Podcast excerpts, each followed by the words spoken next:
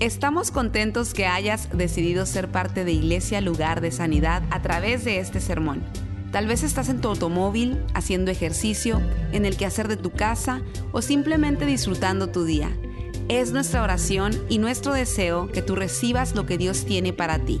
Si te es posible, te recomendamos que tomes notas de lo que Dios te hable el día de hoy. Vamos a orar. Padre, gracias por este tiempo, por esta oportunidad que nos das de estar aquí en tu casa.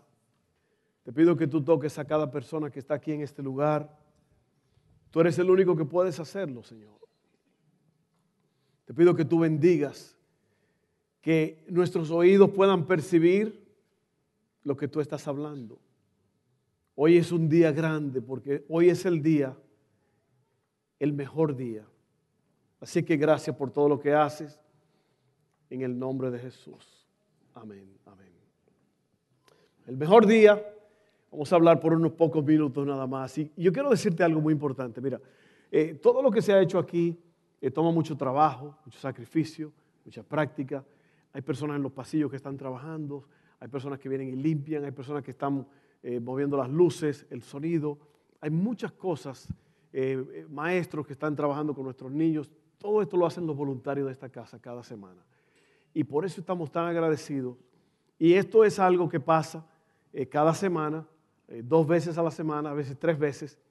Y todo esto es para crear una experiencia como esta, una hora y media posiblemente, en el que usted viene, usted adora a Dios con nosotros, ofrendamos a Dios, oímos un mensaje.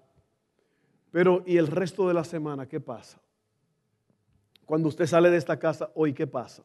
Bueno, lo que usted viene y ve aquí, lo que usted aprende aquí, el plan es que usted lo lleve a donde usted vive, a donde usted trabaja. Queremos que usted siga la celebración, que usted siga la paz y la tranquilidad que usted encontró aquí que usted pueda llevársela a otras personas. O sea que el, Evangelio, el cristianismo no es aquí nada más. Esto es un pequeño tiempo comparado con todo el tiempo que usted pasa en su trabajo, en el lugar donde usted vive. Es mucho más tiempo allá. Así que queremos que usted lleve lo que pasa aquí, lo lleve donde quiera que usted vaya. Amén. El mejor día.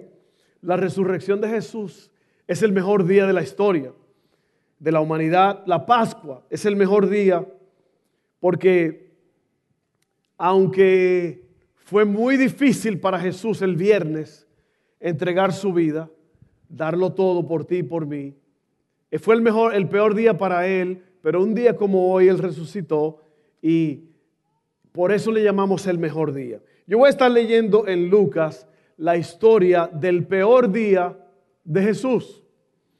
Yo quiero que usted vea esto y que mientras eh, leemos estas, estas palabras, yo quiero que usted use su imaginación. Esa es una de las cosas que me ha ayudado a mí bastante cuando eh, yo creo que a veces somos un poco lentos en imaginarnos las cosas como a lo mejor fueron. Pero mientras leemos, yo quiero que usted use su imaginación y usted piense que usted eh, está allí mismo en el lugar de los hechos donde están aconteciendo estos eventos que ocurrieron hace dos mil años. Lucas 23, 33 al 44 dice así. Llevaron a otros dos, ambos criminales, para ser ejecutados con Jesús. Cuando llegaron a un lugar llamado La Calavera, lo clavaron en la cruz y a los criminales también, uno a su derecha y otro a su izquierda. Jesús dijo, Padre, perdónalos porque no saben lo que hacen. Y los soldados, los soldados sortearon su ropa tirando los dados. La multitud observaba y los líderes se burlaban. Salvó a otros, decían, que se salve a sí mismo. Si de verdad es el Mesías de Dios, el elegido. Los soldados también se burlaban de él al ofrecerle vino agrio para beber. Y exclamaron, si eres el rey de los judíos, sálvate a ti mismo. Encima de su cabeza colocaron un letrero que decía, este es el rey de los judíos. Uno de los criminales colgados junto a él se burló. Así que eres el Mesías, demuéstralo salvándote a ti mismo y a nosotros también. Pero el otro criminal protestó, ni siquiera temes a Dios ahora que estás condenado a muerte. Nosotros merecemos morir por nuestros crímenes, pero este hombre no ha hecho nada malo. Luego dijo Jesús, acuérdate de mí cuando vengas en tu reino. Jesús respondió, te aseguro que hoy estarás conmigo en el paraíso. Lucas es el único evangelio que cuenta esta historia de la conversación que Jesús, este ladrón, tuvo con Jesús. Lucas era médico y era muy detallado en sus recuentos. El tema de Lucas es Jesús salva a aquellos que nunca esperarías, los pobres, el pecador, la prostituta, el rebelde, el criminal. Lo que está pasando aquí es ese lugar llamado la carabela. Eh, es como un lugar donde parece que habían unas cuevas allí que tenían una, una semejanza a una carabela. Entonces, calavera, perdón. La carabela era lo que, lo que vino Colón. La niña, la pinta de la Santa María, perdón. Calavera. Ese nombre, Calvario, viene de ahí, de, de calavera. Y es un lugar de tormento, es un lugar donde se, crucificaban a, los, a lo peor de lo peor. Y yo quiero decirle esto rápidamente porque muchas veces no sabemos esto. La muerte de Jesús fue como una venganza. Todo lo que pasó allí era una descarga de odio, de rencor sobre Jesús, porque Jesús vino con un mensaje de paz y de tranquilidad Jesús era querido por la gente, era admirado porque él sanó miles y miles de personas, alimentó a las multitudes. Jesús vino a traer verdadera paz. Jesús no vino a traer una religión, aunque la palabra religión quiere decir religo, volver a ligar al hombre con Dios. Jesucristo es la verdadera religión. Él dijo, yo soy el camino, yo soy la verdad, yo soy la vida nadie viene al Padre si no es por mí. Entonces la verdadera religión es Jesús. Porque la palabra religión que es religo, volver a ligar, volver a juntar. Pero Él no vino con tanta religiosidad y tantas cosas. Él vino simplemente a amar a la gente. Y la gente, la gente, a la gente le gustó eso estaban enamorados de él, lo seguían. Y todo el sistema romano, todos los judíos estaban eh, cargados de odio porque eh, él les robó en realidad el lugar. Y todo esto es una burla, es una burla. E, el letrero que pusieron sobre su cabeza, los latigazos, le alaban la barba, una cosa espantosa por, por horas y horas y horas, todo porque en verdad él vino a cambiar a la humanidad, a pagar el precio por todos. Y a Satanás no le gustó eso. Y Lucas es muy descriptivo. Y yo creo que lo bueno, lo importante de todo esto es esta interacción que tiene este ladrón con Jesús. Y yo creo que en eso más nos vamos a concentrar. El peor día, el peor día fue este. En Génesis 3, 22 al 23 dice, luego el Señor, esto es después que el hombre ha caído, ha pecado, luego el Señor dijo, miren, los seres humanos se han vuelto como nosotros, con conocimiento del bien y del mal. ¿Y qué ocurrirá si toman el fruto del árbol de la vida y lo comen? Entonces vivirán para siempre. Así que el Señor Dios los expulsó del jardín del Edén y envió a Adán a cultivar la tierra de la cual él había sido formado. Ahí se perdió el paraíso, la vida eh, y todo el resto. La conexión con Dios se perdió allí. Ese fue el peor día de la humanidad. El hombre fue expulsado del Edén con una relación rota con Dios, ya eh, derrotado y luego con la, pérdida total, la, la pérdida eterna de la relación con Dios. Pero Dios tenía un plan. Amén. Dios tenía un plan y de eso vamos a hablar en ese momento. ¿Cuál? Yo quiero hacerte una pregunta ahora mismo. ¿Cuál fue el peor día de tu vida? Pues a lo mejor han habido varios, ¿verdad? Varios días. Pero piensa en, en cosas que han pasado que a lo mejor tú consideras que fue el peor día de tu vida. Pudo haber sido la pérdida de un ser querido. a lo mejor de un hijo, de una hija, un esposo, esposa. Un divorcio. El divorcio debe ser para toda la vida, pero suceden cosas. Y un divorcio es una de las cosas más amargas que hay. Reporte negativo de un doctor. Ese pudo haber sido uno de los peores días de tu vida. A lo mejor un sueño que no funcionó, no te aceptaron en tal trabajo, en tal universidad, tú habías creído que todo iba a ser posible y no sucedió. A lo mejor un desastre financiero, el mundo, el techo se te vino abajo. A lo mejor fue una persona de confianza que te traicionó. ¿Cuál fue el peor día de tu vida? A lo mejor es una depresión de la cual no has podido librarte. La palabra depresión quiere decir que te sacaron el aire, te sacaron la vida, te sacaron la fuerza. Eso es depresión. Te quitaron la presión, te quitaron el deseo de vivir. La droga más vendida en los Estados Unidos es el Prozac, que es para la depresión.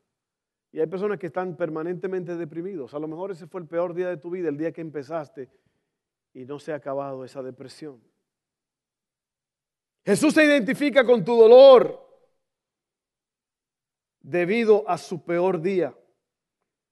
Y cuando comienzas a acumular todos estos eventos, entonces tienes una peor semana, un peor mes de tu vida, eh, un peor año, y luego eso se convierte en tu identidad.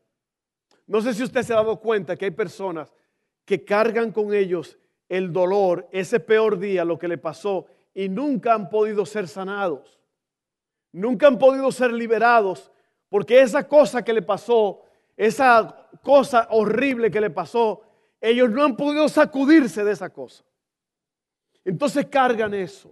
Están constantemente arrastrando eso. Yo prediqué un mensaje hace tiempo que se llamaba Levanta el ancla. Quiere decir que con un ancla que está cargado de ira, de contiendas, de celos, de problemas del pasado, tú nunca vas a poder marchar adelante. La falta de perdón. Hay personas que tienen rencor y odio y no pueden perdonar, no pueden levantar el ancla. El barco de la vida está atorado en el mismo lugar. Tienes que levantar el ancla. Tienes que dejar de, de tener una identidad de lo que pasó. No puede vivir en el pasado. No puede seguir arrastrando la culpa.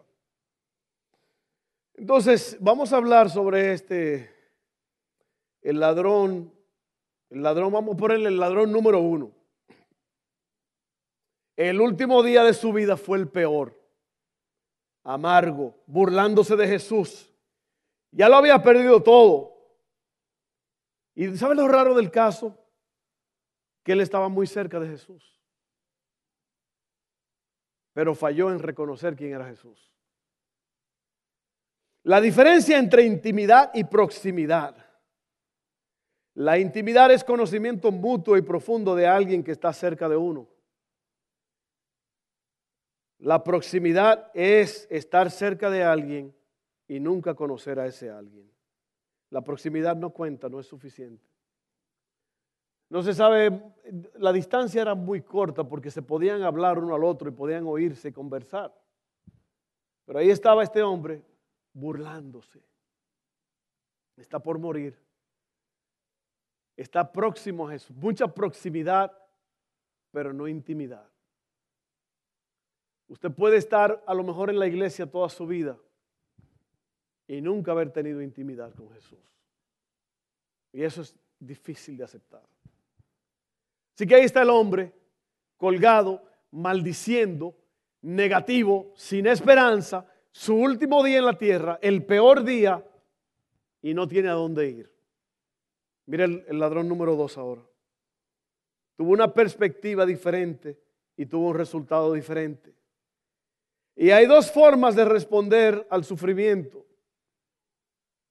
¿Qué es lo que ellos dijeron? Mire lo que dijo el ladrón número uno. Si eres Dios, no estaría pasando por eso. Si eres Dios, sálvate a ti mismo, bájate de la cruz. Pero mire la otra alternativa es, ya que eres Dios, sé que puedes ayudarme a pasar por esto. El otro ladrón, el primero dice, si tú eres Dios, sálvate a ti mismo. El otro, Dios, el otro ladrón dice, porque tú eres Dios, por favor acuérdate de mí. Qué tremendo está eso. Sigamos. Un criminal giró su cabeza hacia Jesús y se burló, y un criminal volvió su corazón hacia Jesús y se arrepintió. Qué tremendo está eso. Qué tremendo está eso. Dos hombres crucificados en medio del creador del universo. Uno lo reconoce, el otro lo echa a un lado. Oiga bien esto. Ese fue el peor día. Vamos a hablar del mejor día. El peor día de Jesús se convirtió en nuestro mejor día. Estás a una decisión de ser este tu mejor día. El ladrón número dos llegó a conclusiones sorprendentes. Él merecía lo que estaba pasando. Eso, su propia confesión habla mucho de este hombre.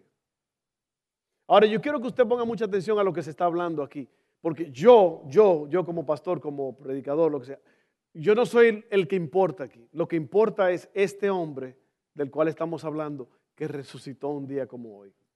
Y yo quiero que usted ponga atención a estas palabras, porque estas son las palabras que lo van a transformar a usted. Oiga bien, él merecía lo que estaba pasando. Porque él dice, merecemos morir por nuestros crímenes. Él sabía que Jesús no era culpable. Él dijo, este hombre no ha hecho nada malo. Este hombre aceptó el reinado de Jesús. Acuérdate de mí cuando vengas en tu reino.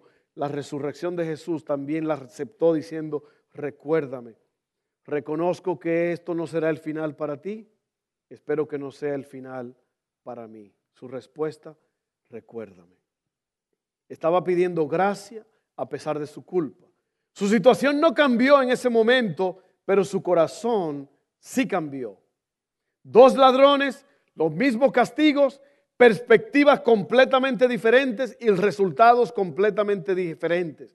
En el jardín Dios le dijo al hombre que se fuera, pero en la cruz Dios le dice, ven. Eh, dos días diferentes. El peor día fue cuando el hombre fue expulsado del Edén. El mejor día es cuando Jesús en la cruz dice, ven. Ven. Porque ese fue el plan de Dios. El plan de Dios era que el hombre iba a salir derrotado del jardín, pero Dios iba a comprar al hombre con precio. Jesucristo vino y murió en la cruz para salvarlo. Amén, qué tremendo. Ya estamos casi terminando. Miren esto. Lucas 23, 43 dice, y Jesús respondió, te aseguro que hoy estarás conmigo en el paraíso. Ahora yo quiero, yo quiero ponerte a pensar por un momento ahora, porque cada uno de nosotros tiene una situación. Cada uno de nosotros tiene una vida que vivir. Y como te dije hace un rato, es posible que tú estés arrastrando algo de tu pasado, malas decisiones cometiste errores, pecados. Pero este hombre está al final de sus días. Y, por eso yo te pregunto, ¿quién eres tú de estos dos ladrones? O, a quién tú te puedes... Perdón, no me compare con un ladrón. No, no, en, en cuanto a la reacción, en cuanto a la perspectiva, en cuanto a lo que ellos estaban pensando. Uno rechaza al Mesías, uno se burla del Mesías. El Mesías quiere decir el ungido de Dios, el que vino a hacer un trabajo. Y el otro dice, tiene un reconocimiento. Ahora, miren, la Biblia dice en Isaías que Jesús quedó irreconocible por, por los golpes y por el abuso y por el sufrimiento. Dice que fue desfigurado su rostro de tal forma que lo veremos más sin atractivo para que le deseemos. Y ver esa ese pedazo de carne ensangrentado, porque fue una, una exhibición pública. La crucifixión en la cruz era para lo peor, lo más horrible. Los criminales más espantosos eran los que pagaban en esa cruz. Y este hombre, ver a Jesús ahí, él tuvo que tener una revelación. Una revelación es cuando Dios, el Espíritu de Dios, te toca personalmente y te muestra algo que a lo mejor nadie más puede ver. Y por eso viene la salvación. La salvación viene cuando tú entiendes que tú tienes necesidad de cambio. Aquí hay personas que están sentadas ahora mismo, hay algunas personas que posiblemente dicen, el pastor está hablando de algo y me está entrando por un oído y me está saliendo por el otro, porque a lo mejor tú no sientes que tienes que cambiar todavía. Esta mañana fue el peor día para muchos hombres en Sri Lanka, que es un país que está allá al lado de la India. Más de 200 cristianos fueron asesinados por ocho bombas que detonaron esta mañana allá en esa parte del mundo.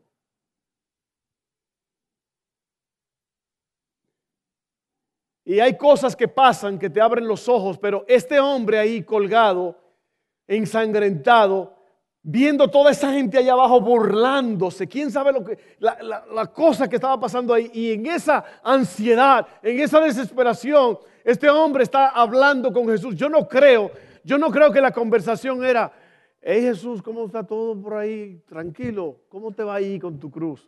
No, no, era una conversación porque estaban colgados y la muerte en la cruz era una muerte de, de, asfixia. La muerte en la cruz consistía de que te clavaban la muñeca, no en la mano, la muñeca, porque aquí no hay desgarre. Si te clavan aquí, tú no te puedes caer de la cruz. Habían clavos, habían sogas que te amarraban. Y luego, al pie de la cruz, donde estaban los pies, ahí le metían un clavo enorme que clavaba los dos pies a una tablita. En esa tablita el crucificado tenía que apoyarse y agarrar aire.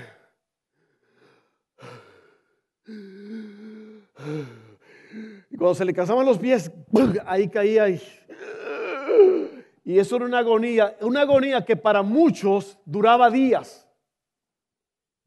Y al final tenían que venir los soldados con un garrote y romperle las piernas para que ya no puedan apoyarse y murieran.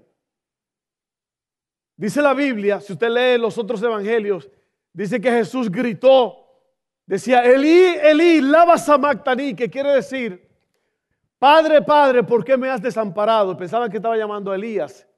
Lo dijo con un grito. Y después de decir eso, pegó un grito que retumbó y entregó el Espíritu. Dijo, consumado es. Por ti. Por mí.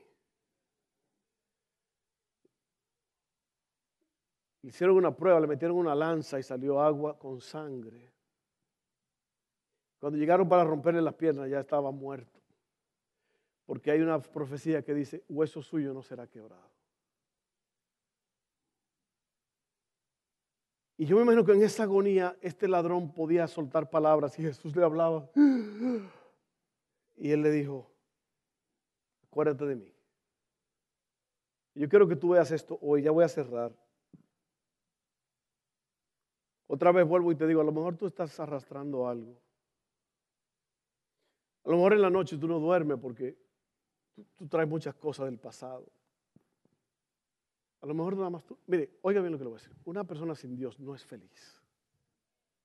Una persona sin Dios puede aparentar, puede tratar de hacer.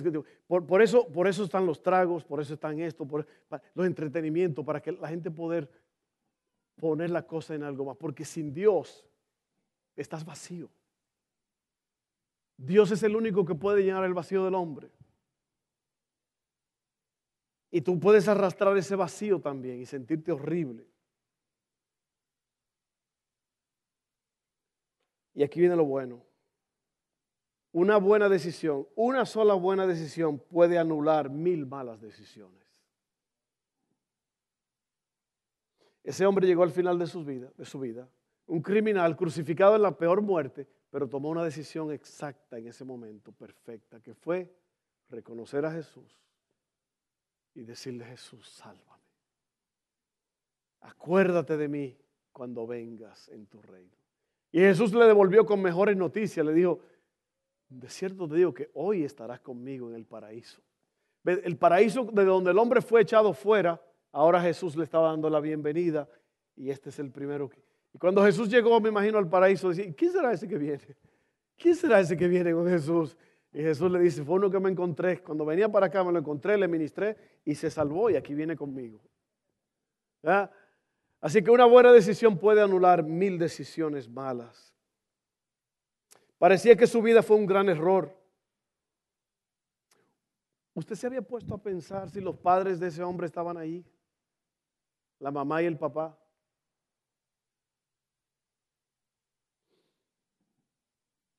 Porque muchas veces muchos padres no tienen esperanza porque dicen, mis hijos están muy perdidos, especialmente hijos adultos. Pero aquí está un hombre que está al final de sus días. ¿Y será que esta gente, los padres estaban ahí, pudieron oír esa conversación? Que su hijo se arrepintió. Y que su hijo ese día adquirió la vida eterna con Jesús. Que su hijo fue salvo por toda la eternidad, aunque cometió mil malas decisiones, una buena al final de su vida. Y eso lo cambió todo.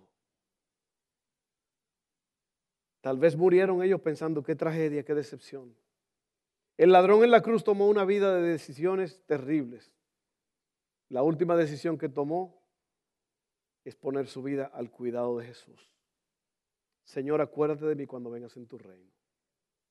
Jesús dice, está bien, lo haré. Este día estarás conmigo en el paraíso, con Dios. La decisión que más importa es la que tomas ahora mismo, hoy.